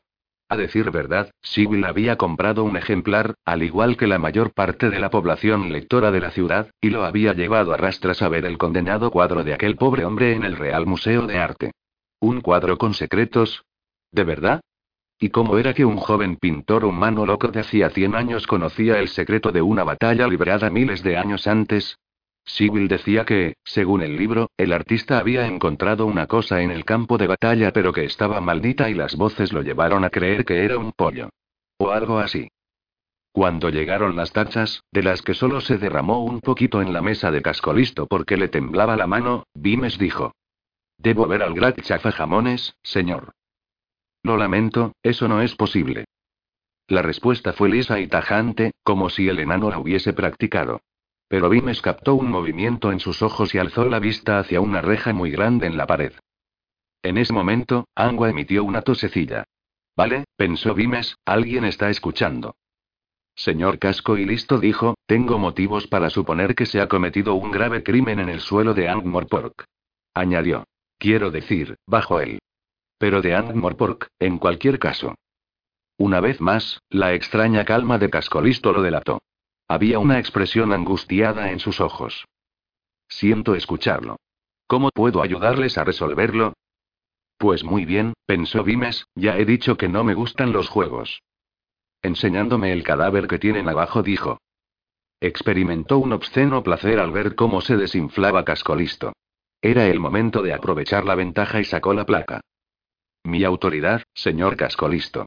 Voy a registrar este sitio. Preferiría hacerlo con su permiso. El enano temblaba de miedo, nerviosismo o, probablemente, las dos cosas. ¿Invadirá nuestro local? No puede. La ley enana y. Esto es Angmorpor, dijo Vimes. Hasta arriba del todo y hasta abajo del todo. Así que nada de invasión. ¿De verdad me está diciendo que no puedo registrar un sótano? Ahora lléveme con el Grat Chafajamones o quien quiera que esté al mando. Ya. Yo y rechazo su petición. No era una petición. Y ahora llegamos a nuestro propio Valle del Comen miniatura, pensó Vimes mirando a Cascolisto a los ojos. No hay vuelta atrás. Los dos creemos tener razón. Pero él se equivoca. Un movimiento le hizo echar un vistazo hacia abajo. El dedo tembloroso de Cascolisto había formado un círculo con el café derramado. Ante la mirada de Vimes, el enano trazó dos líneas que cruzaban el redondel. Vimes volvió a alzar la vista hacia un par de ojos hinchados de ira, miedo y apenas un atisbo de otra cosa y... Ah. El comandante Vimes, no es así. Dijo una figura desde el umbral. El hablante podría haber sido Lord Bettinari. Tenía ese mismo tono neutro que indicaba que había reparado en ti y que eras, por algún azar de la vida, una cruz necesaria. Pero la voz salía de otro enano, cabía suponer, aunque llevaba una capucha negra, rígida y puntiaguda que lo elevaba a la altura del humano medio. El resto del cuerpo lo llevaba cubierto por completo con capas solapadas de cuero negro que solo dejaban una estrecha rendija para los ojos. De no ser por la tranquila autoridad de su voz, la figura que Vimes tenía delante podría haberse tomado por una decoración de la vigilia de los puercos muy siniestra. ¿Y ustedes sí? preguntó Vimes. Me llamo Ardiente, comandante. Cascolisto, ve a ocuparte de tus tareas. Mientras la cara diurna salía disparada, Vimes se volvió en su asiento y dejó que su mano se deslizara por encima del símbolo pegajoso y lo borrase. Y usted también quiere sernos de utilidad, dijo. Si puedo, dijo el enano. Síganme, por favor. Sería preferible que la sargento no lo acompañase. ¿Por qué? El motivo obvio, dijo ardiente. Es manifiestamente hembra. ¿Cómo? ¿Y qué? La sargento Angua no es de ningún modo una enana, dijo Vimes. No pueden esperar que todo el mundo se ajuste a sus reglas. ¿Por qué no? preguntó el enano. Usted lo hace. Pero no podríamos, simplemente, juntos, por un momento, dirigirnos a mi despacho y hablar las cosas. No pasa nada, señor, dijo Angua. Probablemente sea lo mejor. Vimes intentó relajarse. Sabía que se estaba dejando calentar. Aquellos mirones silenciosos de la calle le habían afectado, y la cara que había puesto Cascolisto merecía una reflexión. Pero ¿y? No dijo. ¿No piensa hacerme esa pequeña concesión? preguntó ardiente. Ya estoy haciendo bastantes y de las gordas, créame, replicó Vimes. Los ojos ocultos bajo la capucha puntiaguda lo contemplaron durante unos segundos. Muy bien, dijo Ardiente. Síganme, por favor. El enano dio media vuelta y abrió una puerta que daba a una sala pequeña y cuadrada. Les indicó que lo siguieran y, cuando estuvieron dentro, tiró de una palanca. La habitación dio una suave sacudida, y las paredes empezaron a elevarse. Esto es y empezó ardiente. Y un ascensor concluyó Vimes. Sí, lo sé. Los vi cuando conocí al Bajo Rey, en Uberwald. Dejar caer el nombre no funcionó. El Bajo Rey no es irrespetado aquí, dijo ardiente. Pensaba que era el soberano de todos los enanos, insistió Vimes. Un error habitual. Ah, ya hemos llegado. El ascensor se detuvo sin apenas una sacudida. Vimes miró asombrado. Angmorpork estaba construida sobre Angmorpork. Todo el mundo lo sabía. Diez mil años atrás la gente ya construía en piedra en ese sitio. A medida que la crecida anual de Lang traía más limo, la ciudad había ido elevándose sobre sus muros hasta que los desvanes se habían convertido en bodegas. Se decía que, incluso hoy en día y a nivel de primer sótano, un hombre con un pico y una buena orientación podía cruzar la ciudad horadando muros subterráneos, siempre que también pudiera respirar barro. ¿Qué había sido aquella sala? ¿Un palacio? ¿El templo de un dios que luego había desaparecido del recuerdo del mundo? Era un espacio grande, oscuro como el carbón, pero había un resplandor que lograba revelar la bella bóveda que formaba el techo. Un resplandor extraño. Buse nos dijo ardiente. De las profundas cavernas de las montañas que rodean Selek. Los trajimos y aquí crían muy rápido. Encuentran su limo sumamente nutritivo. Estoy seguro de que también brillan más. El resplandor se movió. No iluminaba mucho, pero revelaba el contorno de las cosas, y se dirigía hacia el ascensor, fluyendo por el maravilloso techo. Buscan el calor y el movimiento, aún ahora explicó el enano encapuchado. ¿En por qué? Ardiente soltó una risilla. Por si se muere, comandante. Creen que usted es una rata o un cervatillo que ha ido a parar a su caverna. El alimento escasea en las profundidades. Cada aliento que exhala es comida. Y cuando a su debido tiempo fallezca, ellos sí descenderán. Son muy pacientes. No dejarán más que huesos. No tenía la intención de fallecer aquí, aclaró Vimes. Por supuesto que no. Síganme, por favor, dijo Ardiente, que los llevó a través de una puerta grande y redonda. Había más al otro lado de la sala, así como varias bocas grandes de túnel. ¿Estamos muy abajo? No mucho. Unos 12 metros. Se nos da bien cavar. En esta ciudad, dijo Vimes. ¿Por qué no estamos intentando respirar bajo el agua? Y llamarlo agua es ser muy piadoso. También se nos da muy bien contener el agua. Por desgracia, no parecemos tan diestros en contener a Samuel Vimes. Ardiente pasó a otra sala más pequeña, con una gruesa capa de gusenos brillantes en el techo, y señaló dos sillas de tamaño enano. Tengan la bondad de sentarse. ¿Puedo ofrecerles un refrigerio? No, gracias, dijo Vimes. Se sentó con cuidado en una silla que le dejaba las rodillas casi a la altura del mentón. Ardiente tomó asiento tras un pequeño escritorio hecho de losas de piedra y, para asombro de Vimes, se quitó el embozo. Parecía muy joven, y hasta llevaba la barba recortada. ¿Hasta dónde llegan todos esos túneles? preguntó Vimes. No pienso decírselo, aseguró Ardiente sin inmutarse. O sea que están minando mi ciudad. Vamos, comandante. Usted ha estado en las cavernas de Uberwald. Ha visto cómo podemos construir los enanos. Somos artesanos. No piense que su casa está a punto de hundirse. Pero no están construyendo sótanos sin más. Están minando. exclamó Vimes. En cierto sentido. Nosotros diríamos que es una mina de agujeros. Espacio, comandante, por eso cavamos. Sí, minamos los agujeros. Aunque le interesará saber que nuestros barrenos han encontrado melaza profunda y... No pueden hacer esto. No, pues lo estamos haciendo, pese a todo, dijo Ardiente con calma. ¿Están escarbando bajo propiedades ajenas? Los conejos escarban, comandante. Nosotros cavamos. Y sí, en respuesta a su pregunta. ¿Hasta dónde llega la propiedad, a fin de cuentas? ¿Por abajo y por arriba? Vimes miró al enano. Cálmate, pensó. No puedes manejar esto. Es demasiado gordo. Es decisión de Bettinari. Limítate a lo que conoces. Limítate a lo que sí puedes manejar. Investigo la denuncia de una muerte, dijo. Sí. El Grat chafa jamones. Una terrible desgracia, replicó ardiente con una tranquilidad desesperante. Tengo entendido que fue un brutal asesinato. Sería una descripción ajustada. ¿Lo reconoce, entonces? preguntó Vimes. Me inclinaré por suponer que con eso quiere decir, ¿reconoce que se ha producido un asesinato? Comandante. Sí. Se ha producido. Y estamos ocupándonos de ello. ¿Cómo? Estamos debatiendo el nombramiento de un Zadkoga, respondió ardiente, juntando las manos. Quiere decir fundidor. Alguien que separa el mineral puro que es la verdad de la escoria de la confusión. ¿Debatiendo? ¿Han aislado ya el escenario del crimen? Puede que el fundidor de esa orden, comandante, pero ya sabemos que el crimen fue obra de un troll. El rostro de Ardiente lucía una expresión de divertido desprecio que Vimes ansiaba borrar. ¿Cómo lo saben? ¿Hubo testigos? No exactamente. Pero se halló un garrote de troll junto al cuerpo, dijo el enano. ¿Y eso es todo lo que tienen para ir tirando? Vimes se puso en pie. Ya me he cansado. Sargento Angua. Señor. Dijo Angua, a su lado. Vamos. Buscaremos el escenario del crimen mientras todavía quede alguna pista que encontrar. No se les ha perdido nada en las zonas inferiores. Les espetó ardiente, poniéndose en pie. ¿Cómo piensa detenerme? ¿Cómo piensa pasar por las puertas cerradas con llave? ¿Cómo piensa descubrir quién asesinó a Chafajamones?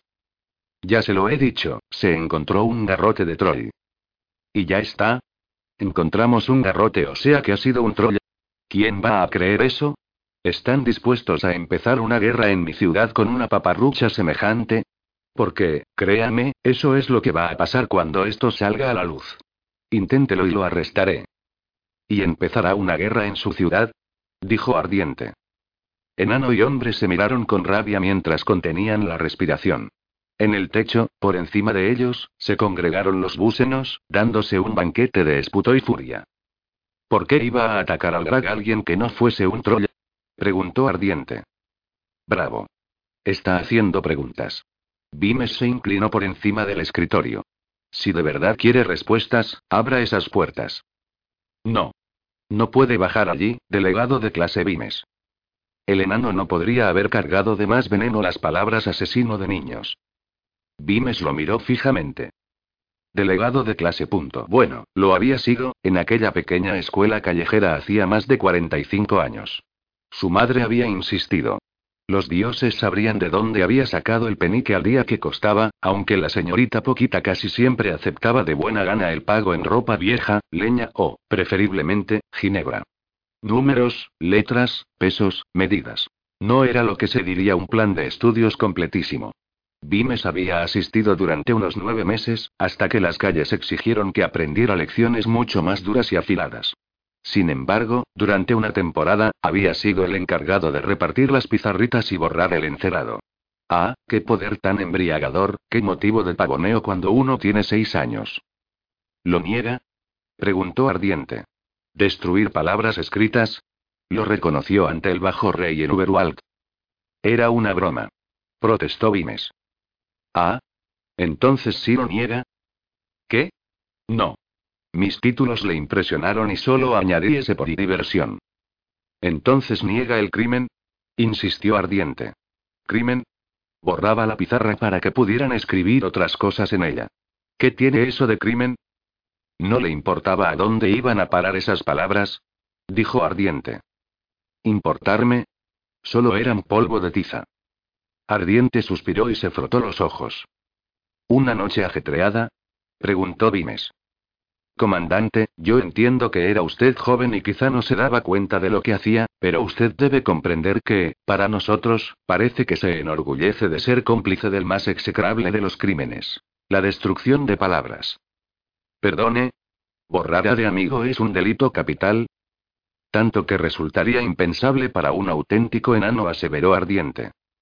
¿En serio? Pero cuento con la confianza del mismísimo Bajo Rey, dijo Vimes. Eso tengo entendido. Hay seis venerables Grax bajo nuestros pies, comandante, y a sus ojos el Bajo Rey y los suyos se han desviado de la beta verdadera.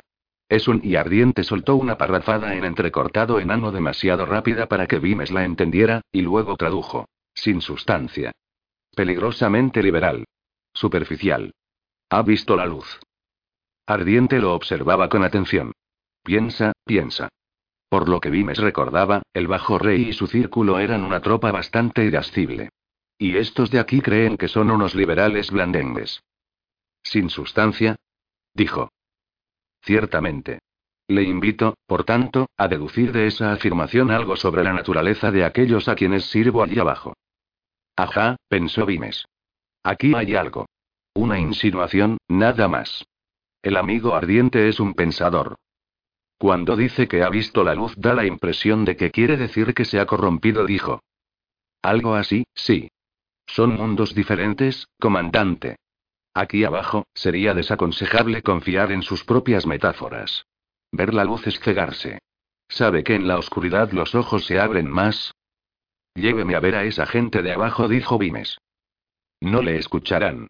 Ni siquiera le mirarán. No tienen nada que ver con el mundo de arriba. Creen que es una especie de pesadilla. No he osado hablarles de sus periódicos, imprimidos a diario y tirados como basura. El sobresalto los mataría. Pero si los enanos inventaron la imprenta, pensó Vimes. Obviamente fueron enanos de la clase equivocada. También he visto a Jovial tirar cosas a la papelera. Se diría que casi todos los enanos son de la clase equivocada, ¿eh? ¿Cuál es exactamente su trabajo, señor Ardiente? preguntó.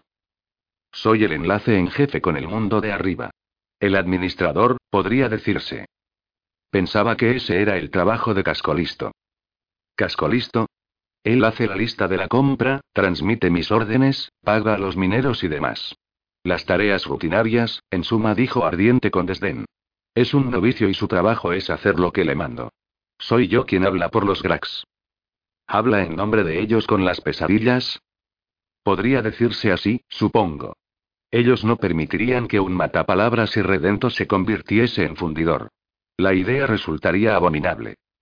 Se miraron con furia. Una vez más, acabamos en el Valle del Coom, se dijo Vimes. No van ahí. ¿Permiso para hacer una sugerencia? Dijo Angua con voz queda. Dos cabezas se volvieron. Dos bocas dijeron. ¿Sí? El infundidor. El buscador de la verdad. ¿Tiene que ser un enano? Por supuesto. exclamó ardiente. ¿Qué me dice del capitán Zanahoria?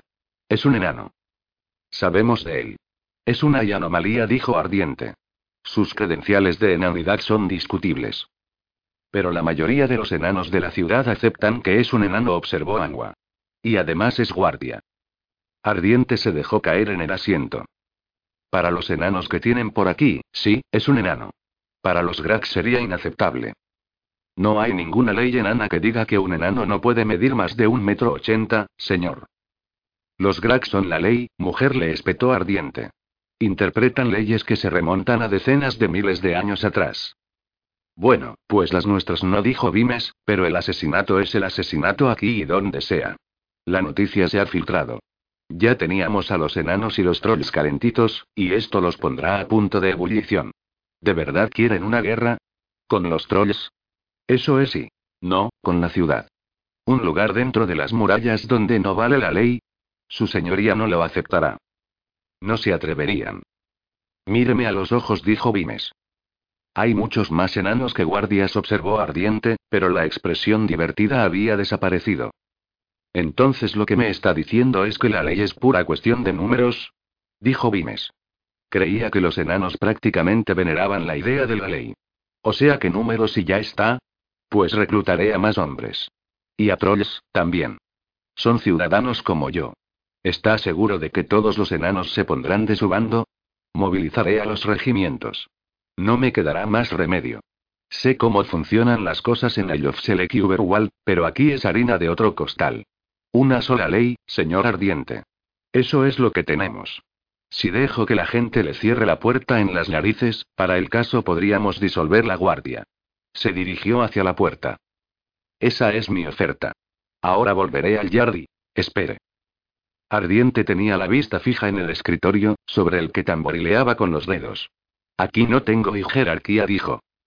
Déjeme hablar con sus grax. Prometo no borrar ninguna palabra. No. No querrán hablar con usted. No hablan con humanos. Están esperando abajo. Están al corriente de su llegada, y tienen miedo. No confían en los humanos. ¿Por qué? Porque no son enanos, respondió Ardiente. Porque son y una especie de sueño. Vimes puso las manos en los hombros del enano. Pues vamos abajo, donde usted puede hablarles de pesadillas, dijo y señalarles cuál de ellas soy yo. Se produjo un largo silencio hasta que Ardiente dijo. Muy bien. Pero que conste que lo hago bajo protesta. Dejaré constancia de ello encantado, dijo Vimes. Gracias por su actitud cooperativa. Ardiente se puso en pie y sacó de sus vestiduras una anilla cargada de llaves complejas. Vimes intentó orientarse durante el recorrido, pero era difícil. Había curvas y recodos, en unos túneles oscuros que parecían todos iguales. No había ni rastro de agua en ninguna parte. ¿Hasta dónde llegaban los túneles? ¿A qué profundidad? ¿A qué distancia? Los enanos minaban a través de granito. Probablemente podían pasear como si tal cosa a través de barro del río. A decir verdad, en la mayoría de los espacios los enanos, más que minar, habían hecho limpieza, retirando el limo y tendiendo túneles de una vetusta habitación goteante a otra. Y, de algún modo, el agua desaparecía. Entrevió cosas centelleantes, posiblemente mágicas, al pasar ante varios arcos oscuros. También oyó unos cánticos extraños. Vimes sabía enano, al nivel del hacha de mi tía está en tu cabeza, y no le sonaba a eso en absoluto. Sonaba a palabras cortas recitadas a muy alta velocidad. Y con cada giro sentía que regresaba la ira. Los estaban llevando en círculos, ¿verdad? Sin otro motivo que el despecho. Ardiente abría la marcha dejando que Vime se apañase como pudiera para seguirle dándose ocasionales cabezazos contra el techo. Se estaba poniendo de un humor de perros. Aquello no era más que un puto paseo en círculos. A los enanos les importaban un pimiento la ley, él mismo y el mundo de arriba. Minan nuestra ciudad y no obedecen nuestras leyes. Ha habido un maldito asesinato. Lo reconoce. ¿Por qué aguanto esto y esta estúpida comedia? Estaba pasando por delante de la enésima boca de túnel, aunque esa tenía un tablón clavado de parte a parte. Sacó su espada y gritó. Me pregunto qué habrá aquí abajo. Y partió el tablón de un tajo y arrancó a caminar por el túnel, seguido por Angua. Esto es prudente, señor. Susurró la sargento, mientras avanzaban con paso decidido. No. Pero estoy hasta aquí del señor ardiente, gruñó Vimes. Te lo digo, otro tunelito más y volveré con la escuadra pesada, política o no política. Cálmese, señor. Es que ya está bien. Todo lo que dice y hace es un insulto. Me saca de mis casillas. Dijo Vimes, sin aminorar sus zancadas ni hacer caso de los gritos de ardiente a sus espaldas.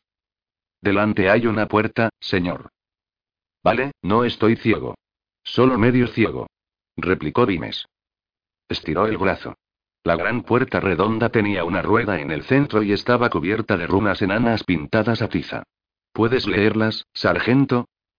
Esto y peligro mortal. Inundación. No entrar. Tradujo Angua. Más o menos, señor. Son compuertas de presión. Las he visto antes en otras minas. Y asegurada con cadenas, además dijo Vimes, tanteando. Parece hierro macizo y yo.